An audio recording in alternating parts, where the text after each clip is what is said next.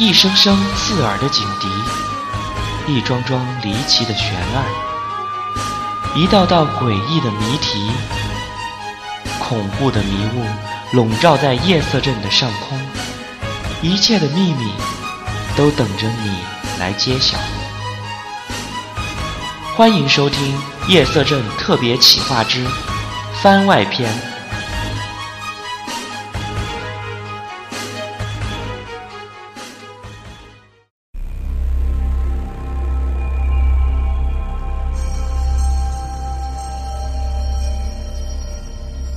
大家好，欢迎大家再次走进夜色镇，我是镇长 Shino。今天我们接着来讲奶奶说的故事。我奶奶有六个孩子，我爸是老大，下边是我大姑。我大姑走得早，走的那年才二十四岁。是为刚出生的表妹洗尿布的时候发病掉到河里去的。大姑的婆家在大姑走了三四年后就搬走了。大姑父的哥哥在外地发了财，全家都被接走，就留下空荡荡的房子。他们家搬走后没多久，我们家就闹上了。当时我被送外公家了。我爸爸在单位里边，我妈在家带我弟弟和我奶奶住一起。听说有一天傍晚，我妈骑车在外面回来，到家就跑房间里倒在床上哭。我奶奶莫名其妙，就抱着我弟弟问怎么了。我妈也不回答，就是哭，那声音怪吓人的。我奶奶当时也没在意，还以为是在外面和谁吵架了，就没有管，把我弟弟哄睡着了，就忙着烧饭。烧好了饭，准备喊我妈去吃饭的时候，发现我妈妈还在哭，连灯都没有开。我奶奶就摸黑进去，边走就边说：“你呀，就是不能受气。”别哭了，快起来吃饭吧。这时，奶奶也走到我妈床边我妈冷不丁的一下就把我奶奶抱着，喊了一声“妈”，那声音撕心裂肺的，还有她的浑身冷冰冰的，把我奶奶吓得不轻，推开我妈，大声的问：“你是哪个？”我妈边哭边说。我是小林啊。我奶奶毕竟经的事儿多，很快就冷静下来。你怎么了？上你大嫂的身做什么？顺便说一下，小林是我大姑的名字。只听我妈说，我没钱用。没有衣服穿呢，我奶奶就说：“没钱没衣服，你不会找你婆家要呀？回娘家来干什么？”我妈哭着说：“我找不到他们，他们都没了。”我奶奶说：“那你就不能找你爸爸要呀？”我妈说。刚开始还能看见他，这几年都没见他。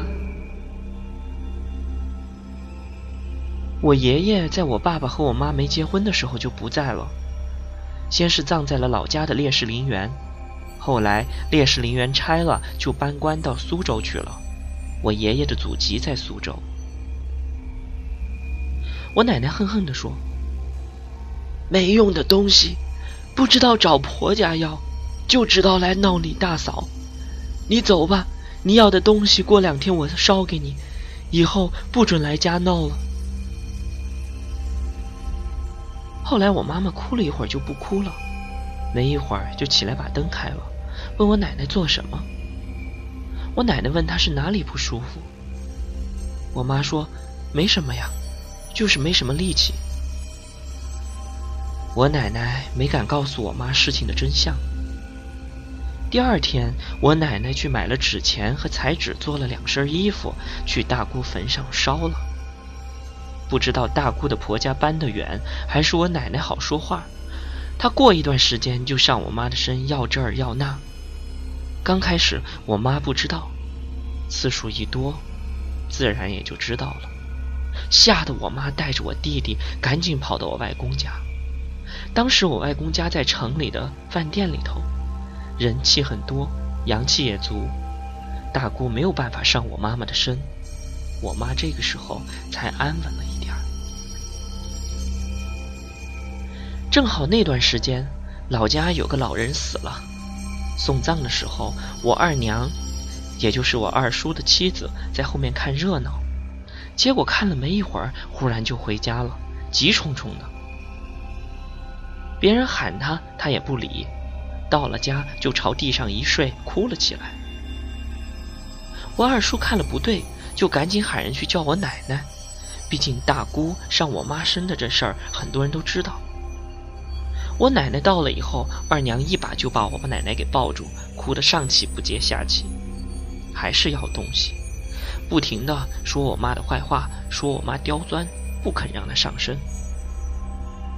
我奶奶就骂他，可是他也不理，就是哭，说不给东西他就不走。我二叔气急了，就骂了他两句，结果二娘跳起来就要打他，力气大的吓人。后来奶奶还是答应了大姑的要求，给她钱，给她衣服。不过奶奶叫二叔专门去趟大姑父的家里头，把他叫回来商量这事儿怎么办。按道理，出嫁的女人死了，婆家要供养，娘家是不能插手的，除非婆家死绝了。大姑父非常的伤心，他们是自由恋爱，感情很好。他打算把大姑的骨灰撒到他现在的家，可是家人不让，大姑父只好烧了很多的纸钱给大姑，答应每年都回来烧纸钱给大姑。叫大姑不要回娘家闹了。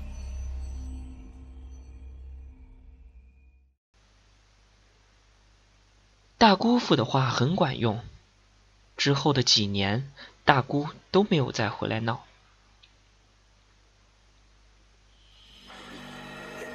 我家是农村的户口，在城里没有办法上学。